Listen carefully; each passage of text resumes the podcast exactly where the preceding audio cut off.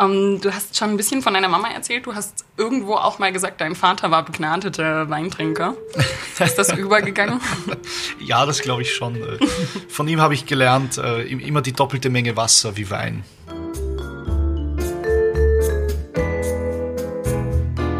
Willkommen zu Auf ein Glas Wein mit, dem Podcast des SZ Brand Studios. Bestimmt kennt ihr das Phänomen, ein Glas Wein, eine spannende Person, schon spricht man über alles Mögliche und die Zeit vergeht wie im Flug.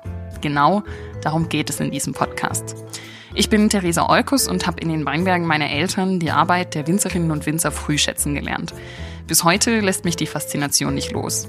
In diesem Podcast treffe ich mich mit Personen aus den unterschiedlichsten Bereichen und spreche mit ihnen bei einem Glas Wein darüber, was sie so umtreibt. Dieses Mal habe ich mich mit Michael Marco Fitztum oder einfach Marco getroffen. Er ist der Sänger der österreichischen Band Wanda, die seit 2012 einen Ohrwurm nach dem anderen landet.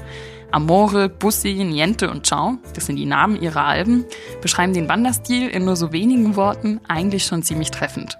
Oft geht es um Sehnsucht und Liebe. Der Ort, an dem wir uns getroffen haben, hätte nicht besser passen können. Eine dunkle, verrauchte Bar mit Retro-Lautsprechern, Kerzen statt Lampen und altem Klavier im Hinterraum eines Münchner Cafés. Ich wollte von Marco wissen, welchen Wein er so trinkt, habe ihn gefragt, welche Spuren ein Leben auf Tour bei ihm hinterlässt und gelernt, dass ich an meiner italienischen Aussprache noch ein bisschen feilen muss. Aus dem Gedanken heraus hat Marco manchmal so Sätze gesagt, die man original eins zu eins in eine Art Zitatebuch drucken könnte. Nach unserem Gespräch hatte ich das Gefühl, dass ich seine Texte jetzt noch besser verstehen kann, ohne aber zu glauben, dass man je wissen wird, was ganz genau gemeint ist. Und das vermutlich auch gut so. Präsentiert wird dieser Podcast vom Deutschen Weininstitut und euch wünsche ich viel Spaß beim Hören. Ich habe seit heute Morgen so einen Ohrwurm, die ganze Zeit schon. Und zwar stehen gelassene Weinflaschen, goldene Handtaschen. Mhm. Kann man sich das so vorstellen bei euch im Tourbus oder zu Hause oder im Hotelzimmer? Ja, also ich glaube, als das Lied geschrieben wurde, war das äh, eine Lebensrealität. so und äh, eine, eine, eine Lebensphase, die irgendwie danach geschrien hat, sie zu porträtieren weil so verrückt, sorgenlos und in den Tag hinein lebend wie damals als 23-Jähriger werde ich wahrscheinlich nie wieder leben können, irgendwie so, ja. Und auf Tour ist jetzt eigentlich alles relativ nett, relativ brav, es ist okay. Es ist nicht Level Extreme oder so. Aber Wein ist schon irgendwie so, eine, so ein ständiger Begleiter der Band, oder? Ähm, ja, wir sind Wiener, Österreicher, also es liegt in unserer DNA, dass wir dem Wein nicht abgetan sind, sage ich mal. Und wie ist es bei dir? Würdest du sagen, du trinkst lieber weiß oder rot? Äh, weiß. Mhm. Das Rot, das, das Opium der Weine ist mir zu schwer. Das packe ich nicht. Ja. Aber ich mag auch alles, was sprudelt und weiß ist. Finde ich auch super. Oh, sehr gut. Hätten wir auch einen Sekt mitbringen können. Ich habe mich aber für Silvaner entschieden. Kennst du Silvaner? Nein, kenne ich nicht. Und zwar wird er auch Österreicher genannt, deswegen dachte Aha. ich, ist es total passend. Ich schenke dir mal einen Schluck ein. Danke sehr. Und bei mir? Gluck, gluck, gluck, gluck, gluck. genau, ich dachte, weil Silvana hat so. Zum Wohl? Zum Wohl, sorry. Sagt ja zum Wohl?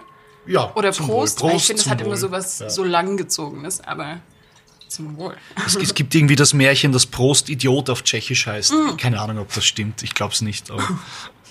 ich finde, das klingt immer so hochgestochen, Prost. Ich hatte die Salute Hoffnung, dass sagen die Italiener. Ah, ja, das ist schön. Ist auch nett. Wie ungefähr alles, äh, was in, auf Italienisch schöner klingt. Ja, vieles, nicht alles. da sind wir auch schon beim Thema ähm, Italien. Ähm, in dir steckt ein Teil Italiener, richtig?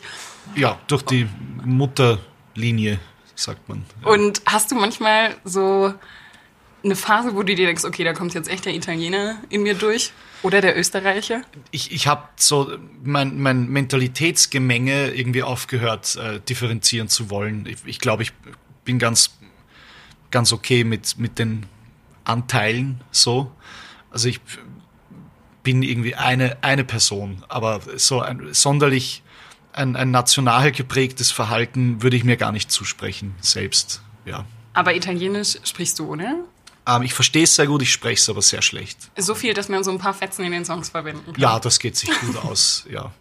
Sehr und ich komme zurecht im Land. Also man akzeptiert mich und äh, schätzt es sehr, dass ich eine, gute Aussprache habe, so in dem bescheidenen Kosmos, den ich sprechen kann. Und diese aus Bologna, diese Tante, Tante Ceccarelli, sag Ceccarelli. ich das? Ceccarelli. Ceccarelli, Ähm, die gibt's ja wirklich. Das wu- wusste ich nicht, habe aber auf Instagram äh, ein Foto gesehen. Die, die liegt auf, auf einem Friedhof. oh, Entschuldigung. die Also, sie, gibt's die nicht mehr, gab's. aber, ja. Es war auf jeden Fall keine Songfantasie, sondern eine, ähm, eine Tante, zu der du eine besondere Beziehung hattest. so grundsätzlich wie alles in der Literatur ist natürlich eine Figur auch irgendwie ein Gemenge aus verschiedenen Menschen so. Also es ist jetzt nicht explizit diese Person gemeint, glaube ich. Ähm, Aber ich hatte ein, ein sehr schönes Verhältnis zu dieser Frau. Das war eine sehr mir immer rätselhafte Person, sehr alt. Also sie kam schon als alte Frau in mein Leben. Es war meine Großtante, nicht meine Tante, also die Schwester meiner Großmutter.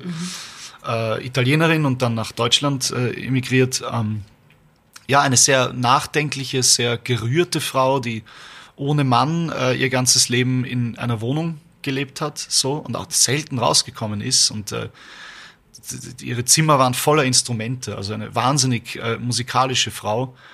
Sehr, sehr äh, schöner Mensch, sehr schade, so sie verloren zu haben. Ja. Und das heißt, von ihr kam auch so ein bisschen die musikalische Seite, aber auch von deiner Mutter, oder? Auch von meiner Mutter, ja. Die, die Frauen in meiner Familie waren alle durch und durch sehr, sehr musikalisch. Auch die äh, Mutter meines Vaters äh, hat Wienerlied äh, gespielt, so, auch auf der Gitarre.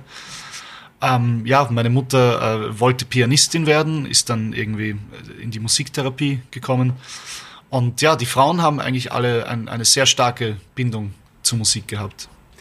Und wenn wir Deutschen an Wien denken, habe ich immer so das Gefühl, oder zumindest auch bei mir ist das erste im Kopf so diese Wiener Klassik. Auch wenn man in der Stadt unterwegs ist, alles so prächtig und ähm, überall mit den, mit den Komponisten. Hast du da, also hat dich die Klassik auch irgendwo inspiriert oder irgendwo ähm, berührt? ich fand Wien immer irgendwie ganz geil in, in seiner äh, Kunstgeschichte. Also irgendwie äh, unsere Beziehung zu Code zum Beispiel in den 60er und 70er Jahren ist bemerkenswert. Also in keiner Stadt wurde so viel äh, geschissen, öffentlich irgendwie. So. Das hat dich beeindruckt. Das ist, schon irgendwie abgefahren. Und, Das ist Wiener Klassik. wir, wir, wir haben immer so äh, ziemlich wilde, äh, expressive Künstler gehabt. Also das waren alles immer irgendwie ziemlich äh, arge Typen irgendwie so. In der Malerei, in der Literatur, so überall, in der Musik. Ich meine, Ich muss an Falco denken irgendwie. ja, Falco, aber auch Mozart, Schubert, also was für Typen irgendwie. Un unglaublich. In der Literatur mit der Wiener Gruppe, also wir waren immer sehr, sehr expressiv und äh, das fand ich immer faszinierend, wie du sagst, das ist so eine Kulissenstadt, so eine wunderschöne Zuckertortenstadt irgendwie. Absolut. Die Häuser schauen aus, als könnte man sie essen irgendwie. und, und dem gegenübergestellt ist halt immer so diese Beschäftigung mit dem inneren Dreck irgendwie und, und dem ganzen Scheiß, so Freud. Ich meine, kein Wunder, dass Freud aus einer Stadt wie Wien kommt, weil dort, wo alles so schön und lebenswert scheint, äh, da ist man ja gerade dazu, geradezu dazu gezwungen, sich mit dem inneren. Teufel auseinanderzusetzen. Ja, das finde ich sehr spannend. Und glaubst du, das ist auch so ein Grund, warum ihr in Deutschland oder auch die österreichische Musik in Deutschland so einen großen Erfolg hat?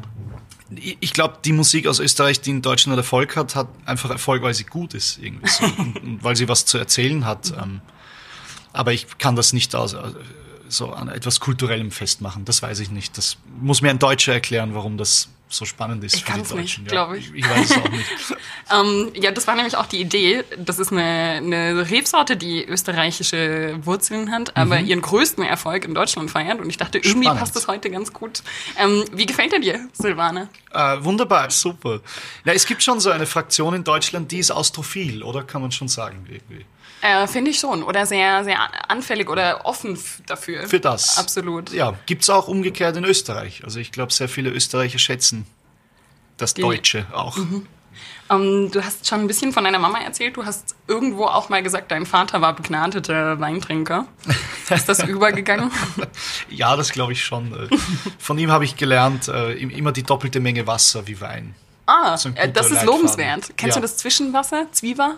Na, das das das. Mhm. ist so das deutsche Pendant wahrscheinlich. Ähm, Wir trinken immer Zwieber, also zwischen jedem. Aber doppelt ist natürlich noch, noch besser. Ähm, und wenn ihr auf Tour seid, trinkt ihr dann immer die Weine vor Ort oder bringt ihr die immer mit? Ah, Kann man nein, sich so also- einen Tourbus vorstellen mit so Kisten? Ja, wir haben schon einen eigenen Bestand, aber es wird schon auch immer so, was nicht nied- und nagelfest ist, wird halt mitgenommen. Ist, äh, ja. Es kann aber auch kein Mensch trinken. Also wenn jemand Wein braucht, dann muss er nur äh, zu unserem Busparkplatz kommen, wenn wir von Tour zurückkehren. So. Einmal die Tür auf. Ja, da gibt's hunderte Verkauf. Flaschen, kann man alles schenken.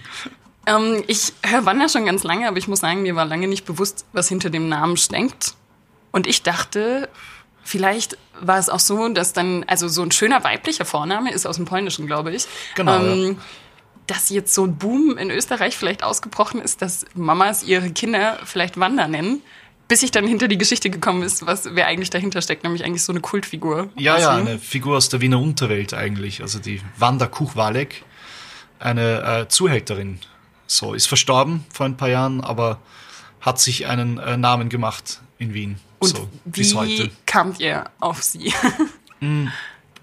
Naja, es war irgendwie naheliegend, dass sich eine Underground-Band äh, so äh, auch, auch in, in ihrem Namen ein, ein Thema aus der Unterwelt sucht. Und äh, wir, wir hatten damals kein Geld und wir- waren halt in, in vielen so Lokalen, wo es halt ein bisschen Ärger zugeht irgendwie. Und ich habe diese Geschichte immer wieder gehört. Ich war sehr viel im, im zweiten Bezirk unterwegs damals und Stimmt, ihr habt ja so Nummern in den ganzen Bezirken. Genau, das ist der, der, die Leopoldstadt, also der zweite Wiener Bezirk. Und das war so ein bisschen das Revier der wilden Wander, wenn man so will. Und da kennt halt jeder Wirt Geschichten und jeder Taxifahrer und, und all diese Geschichten waren so wahnsinnig. Das hat mich so fasziniert, dass eine Frau in, in dieser männlichen Domäne da so, so sich durchsetzt. Das fand ich unglaublich interessant. Eine ganz, ganz spannende Frau. Und ihr habt eine neue Platte, Ciao. Mein Lieblingssong ist ähm, Ein komischer Traum. Ja, Bist du jemand, der verträumt ist? Oder oft träumt? Das- wahrscheinlich wie jeder Mensch irgendwie so. Ja, ich, ich wandere irgendwie zwischen meinem Unterbewusstsein und, und dieser Welt, nicht? so. Also doch eher vielleicht halb Träumer, halb Realist oder Ja, im Leben habe ich mir einen gewissen Realismus erkämpft, würde ich mal sagen. Ähm, in, in meiner Arbeit ist Realismus natürlich total fehl am Platz. Also es ist sehr, sehr gut äh, zu träumen, wenn man arbeitet. So, ja. und das hilft dir auch beim, beim Schreiben, oder? Ja, natürlich. Also das, das Gehirn abschalten zu können, ist halt eine Grundbedingung, um ein vernünftiges Lied zu schreiben. Sonst ja, schreibt man nur Scheiße wahrscheinlich. Wenn ich die Songs manchmal höre, dann bin ich zum einen manchmal beeindruckt, wie mit was für einer Einfachheit man so schöne Sachen sagen kann, wie 1, 2, 3, 4, es ist so schön bei dir. Ähm, aber teilweise dann auch so verstrickte, tiefgründige Sachen, wo ich mir denke, wie kommt der da drauf? Du hast keine Ahnung. Ähm, keine Ahnung. Ähm, du hast Sprachkunst studiert. Genau. Hat dir das Ja. wirklich, also hat dir das Studium dabei geholfen? Ja, ich habe vorher wirklich mittelmäßig geschrieben und danach habe ich ganz gut geschrieben oder in Ordnung geschrieben. Ähm, ja. Und die, die äh, so intensive Beschäftigung mit Sprache war natürlich super. Also ich weiß nicht, ob ich hier sitzen würde, hätte ich das nicht studiert. Und äh, wenn du das jetzt erzählst, gab es wirklich, würdest du im Nachhinein sagen, du hast das Studium eher angefangen, weil du nicht so richtig wusstest, ähm, was, oder genau damit du eben bildliche Texte und so schreiben kannst? Ähm, es- Wahrscheinlich ich war schon viel davor da. es, es, war, es war notwendig. Also Mhm. ich, ich habe immer Musik gemacht, so. Ähm, aber ich wusste, dass Musik nicht reicht. Es ist genauso ebenbürtig den Harmoniefolgen und, und dieser Stimmung ist, ist der Text einfach. Und äh, mich, mich hat äh, Musik in deutscher Sprache immer dort verloren, wo der Text schwach ist. So. Und das, das wollte ich nicht. Ich wollte vernünftige Texte schreiben. Und dass ihr auf Deutsch schreibt, beziehungsweise Wienerisch, Österreichisch, beziehungsweise singt, das war schon immer klar. Ja, ein bisschen singen wir so, wie wir reden halt irgendwie. Es ist jetzt Das ist nicht das Schöne. der Ich glaube, tiefste das ist Dialekt. das, was wir, weil nicht, wir vorhin ja. dabei waren. Ich glaube, das ist das, was wir mögen. Oder zumindest ist es bei mir so. Hm. Du spielst auch Klavier. Wir haben nämlich ein Klavier nebendran stehen.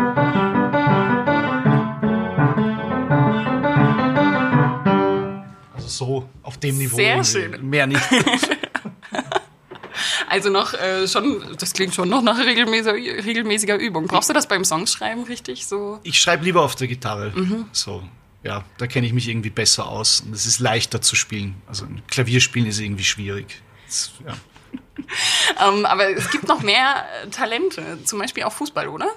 Äh, das ist, ich weiß nicht, ob es ein Talent ist, aber ich habe eine Faszination einfach. Also ja, vererbt. Das ist so vom Vater weitergegeben. Ich bin wehrlos. Ich habe hab nie eine Wahl gehabt. Ich musste mich für Fußball interessieren. Und äh, spielst du noch regelmäßig? Ja, so wie sein 32 Kicken. Jahre alter Körper zulässt, der irgendwie jahrelang auf Tour war. Also es, es ist okay. Ich bin jetzt nicht mehr der Schnellste, glaube ich, aber, aber ich kann noch Fußball spielen. Meinst du damit, du fühlst dich ein bisschen älter als 32? Oder? So, so dieses Leben im Tourbus hinterlässt sicher seine Spuren mhm. irgendwie voll. Aber ich habe eine Physiotherapeutin mittlerweile und äh, ja, die ist fantastisch. Die, die ist wie ein Nudelwalker oder wie heißt das? Äh, wie? Also, also, womit man diesen Teig so ah, bearbeitet. Und das ja, macht die auf dem Rücken? Das, das, die macht alles. Wahnsinn. Ich kann jedem Physiotherapie empfehlen. Irgendwann ist das sehr, sehr wichtig. Ja, ich kann mir vorstellen, dass so eine Tour ähm, kann man das auch gut gebrauchen.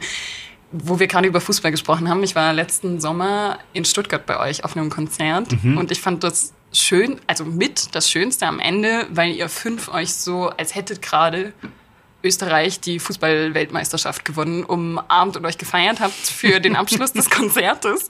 Und ich würde sagen, das sieht man nicht überall, auch wenn immer noch so eine schöne Zugabe und, und man verabschiedet sich, aber das war so herzlich. Wo hast du die ausgekramt, die fünf die Leute, fünf, die fünf äh, Freunde? Boah, die kamen zum Glück irgendwie in mein mhm. Leben. Ich, ich, weiß mittlerweile gar nicht mehr wie. Ähm, den, den Manuel äh, habe ich auf einer Party kennengelernt vor zehn, zwölf Jahren und wir sind irgendwie aufeinander aufgewacht. Und dann war irgendwie klar, dass man sich fragen muss, wer, wer bist du eigentlich und warum liege ich auf dir so. Und dann hat er auch noch Musik gemacht. Genau, dann hat er auch noch Musik gemacht und war auch noch Nirvana und Beatles-Fan und hat den Blues geschätzt so und, und bei den anderen auch. Wir haben, also wir sind wahnsinnig unterschiedliche Menschen so. Ähm, das macht es auch spannend für uns. Das hält es auch immer wieder frisch. Äh, aber wir haben unglaubliche Schnittmengen in, in unseren Interessen oder in der Art und Weise, wie wir uns Musik vorstellen. So. Und ja. die anderen, hast, wo hast du, waren die auch nach einer Party einfach neben dir gelegen? Nein, oder? Irgendwer, also den Ray hat mir irgendjemand empfohlen, mhm. weil wir, wir hatten keinen Bassisten irgendwie. Beziehungsweise wir hatten einen, aber der hat sich dann irgendwie das Bein gebrochen, weil er betrunken über eine Parkbank gesprungen ist, also irgend so ein Scheiß. Und dann hat mir irgendjemand gesagt, hey, schau dir den an, der kann rauchen und spielen gleichzeitig. Und, und da habe ich gesagt, ja, urgeil, Eingestellt. super, also muss ich mir nicht anschauen, super, gib mir die Nummer. und so haben wir uns Stück und Stück, Stück für Stück gefunden. Du hast irgendwann mal gesagt, dass dein, also so, dass es vor der Musik eher ein, ein sinnloses Leben war, aber gab es eigentlich jemals ein Leben ohne Musik bei dir? Ja, schon über Strecken natürlich irgendwie.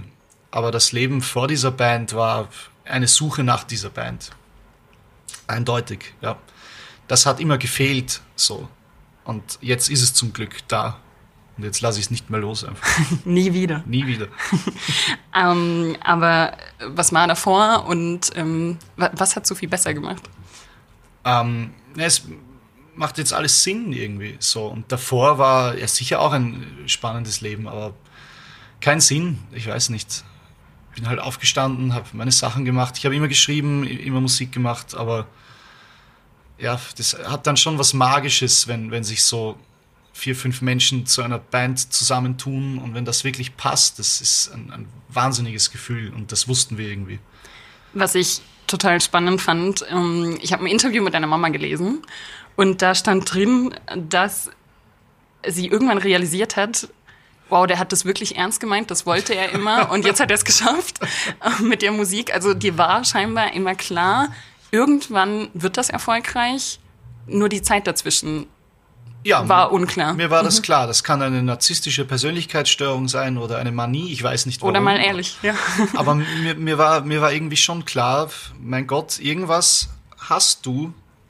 So, irgendwas kannst du und du musst doch irgendwas damit machen. Und klar ist das für Eltern wahrscheinlich bizarr und komisch und äh, diese Welt wird ja auch irgendwie immer komplizierter und, und es ist eine Leistungsgesellschaft durch und durch. Und ich glaube, meine Eltern haben sich jahrelang große Sorgen gemacht, so, weil sie auch nicht Zugriff auf das hatten, was ich gemacht habe irgendwie. Ähm, aber eine große Erleichterung nehme ich an, mhm. wie das sich entwickelt hat. Aber hattest du jedes Gefühl, dass das so eine bei dir so eine Leistungsgesellschaft? Ich muss auch sagen, ich habe das Gefühl, das wird immer mehr. Ja, absolut. Und bin fast ein bisschen dankbar, eher jetzt diese Jugend schon überstanden zu haben, mhm. weil das äh, mhm. finde ich immer krasser wird. Also du hast das nicht so empfunden früher bei dir? Na, ich, ich habe ich hab gewusst, dass ich keine Chance habe in einer Leistungsgesellschaft. Okay. So, ich habe das mhm. nie versucht. Ähm, ich habe mich nur auf diese innere Stimme konzentriert, die Lieder schreiben und singen wollte. So und ja, ich habe mich gar nicht darauf eingelassen, irgendetwas Vernünftiges zu machen oder irgendetwas, das Geld bringt oder so ein Scheiß. Mhm, ja, Ahnung. Und dein, deine Einflüsse, wen würdest du da beschreiben? Was für CDs hast du früher gehört? Aaron Carter, den Bruder von Nick Carter, Okay. den fand ich großartig. Captain Jack war absolut geil. Und halt über Popmusik in, in Okay. erster Linie, über so billige, schlechte, äh, lustige Popmusik. Und äh, dann kam halt irgendwie so die E-Gitarre in mein Leben und dann war es halt Dann war's Rock. Einfach, ja, voll. So Tina Turner oder David Bowie, Joe Cocker, das waren so die ersten Sachen, die ich gehört habe. Und heute würdest du sagen, du bist eher jemand, der so in alten Zeiten schwelgt, was Lieder betrifft, oder jemand, der immer der auf der Suche ist nach so Newcomern und neuen Leuten? Ja, man, man muss irgendwie aufpassen, weil ich meine, Nostalgie ist sehr gefährlich, wenn man Musik macht. Ähm, auf der anderen Seite ist viel von dem, was, was jetzt passiert, für mich leider nicht so spannend irgendwie. Und ja, man muss da irgendwie so zwischen den Epochen hin und her wandern und, und halt schauen, was man sich nimmt irgendwie. Aber ist nicht auch teilweise die Musik so ein bisschen, also dieses Nos- Nostalgische, schwingt das nicht auch so ein bisschen mit? Die Sehnsucht, Träumen, Liebe, Tod. das halte ich für, für, für eine allgemein gültige Qualität so. Also das, das waren immer Themen, über die man gesungen hat und das waren immer Themen, über die man immer singen wird. die aber den Fans scheinbar äh, zusagen. Ich habe äh, so ein Video gesehen. Ihr seid dieses Jahr für die äh, für euer neues Album mit einem ich wollte gerade mit einem Taxi, aber das war dieser alte Daimler, dieser Mercedes, oder? Mit dem ihr Genau, durch ja. Berlin gefahren seid. Genau, ja. Was habt ihr da gemacht? Äh, das war irgendwie so eine Verlosung, glaube ich. Und da kamen dann so Fans und wir sind mit denen im Auto rumgefahren. Das war sehr, sehr nett, wirklich. Man Und wo seid ihr dann hingefahren? Einfach durch, äh, durch die Durch Straßen? die Stadt einfach, ja. ja. Und bekommt man da auch mal so direktes Feedback? Also klar, ich meine, oft sieht man ja bestimmt auch Leute auf der Straße, wahrscheinlich kriegt ihr auch Fanpost. Ähm, kriegt man da wahrscheinlich schon so am intensivsten mal Feedback, was die Leute mit eurer Musik verbinden, oder? Ja, natürlich. Mich berührt das immer. Also ich, ich habe sehr viel Kontakt zu Menschen, die das irgendwie interessiert. Und äh, ja, ich bin in Wien sehr, sehr bekannt mittlerweile und ja, werde sehr oft angesprochen. Und, und die Menschen geben mir schon das Gefühl, es bedeutet was für ihr Leben und das finde ich großartig. Und äh, live würdest du dann auch sagen, dass es eher, klar, man macht Musik immer für sich wahrscheinlich, also zum Teil für sich, aber vielleicht auch, weiß nicht, 90 Prozent fürs Publikum oder 100 Prozent, würdest du so weit gehen? man, man gibt was von sich her, aber, aber man wäre ja blöd, wenn man das nicht gerne hergibt. So. Also das, das, was ich da von mir hergebe, das teile ich sehr gerne mit anderen Menschen. Und ich habe das Gefühl, ich bekomme mehr als genug zurück. Also ich weiß nicht, ob die Menschen das überhaupt wissen, die da stehen, aber die, die geben uns so viel zurück. Es ist unglaublich, wa- wa- was das mit unserem Leben gemacht hat. So. Es hat unser Leben irgendwie sentimentaler gemacht. Ja. Nächstes Jahr geht's ja dann auf Tour auch, 2020. Jawohl. Bist Super. du noch aufgeregt, bevor du auf die Bühne gehst? Ähm, nein, das nicht. Aber das war ich auch nie. Ähm, aber ich bin berührt davon. Ja. Und aber ich bin nicht Energie. nervös, sagen wir so. Ich freue mich einfach drauf. Es ist immer so was, was man nicht berechnen kann. Es kann irgendwie immer alles passieren bei unseren Konzerten und das finde ich super. Schön. Ähm, ja, ich bin mir sicher, viele freuen sich da äh, mit euch mit oder freuen sich schon auf nächstes Jahr. Danke, dass du dir so viel Zeit genommen hast. Sehr gerne. Schön, dass wir ein Glas Wein zusammen trinken konnten. Wunderbar. Ähm, also, dann alles, alles Gute und nochmal vielen, vielen Dank. Danke. Schönen Tag noch. Tada.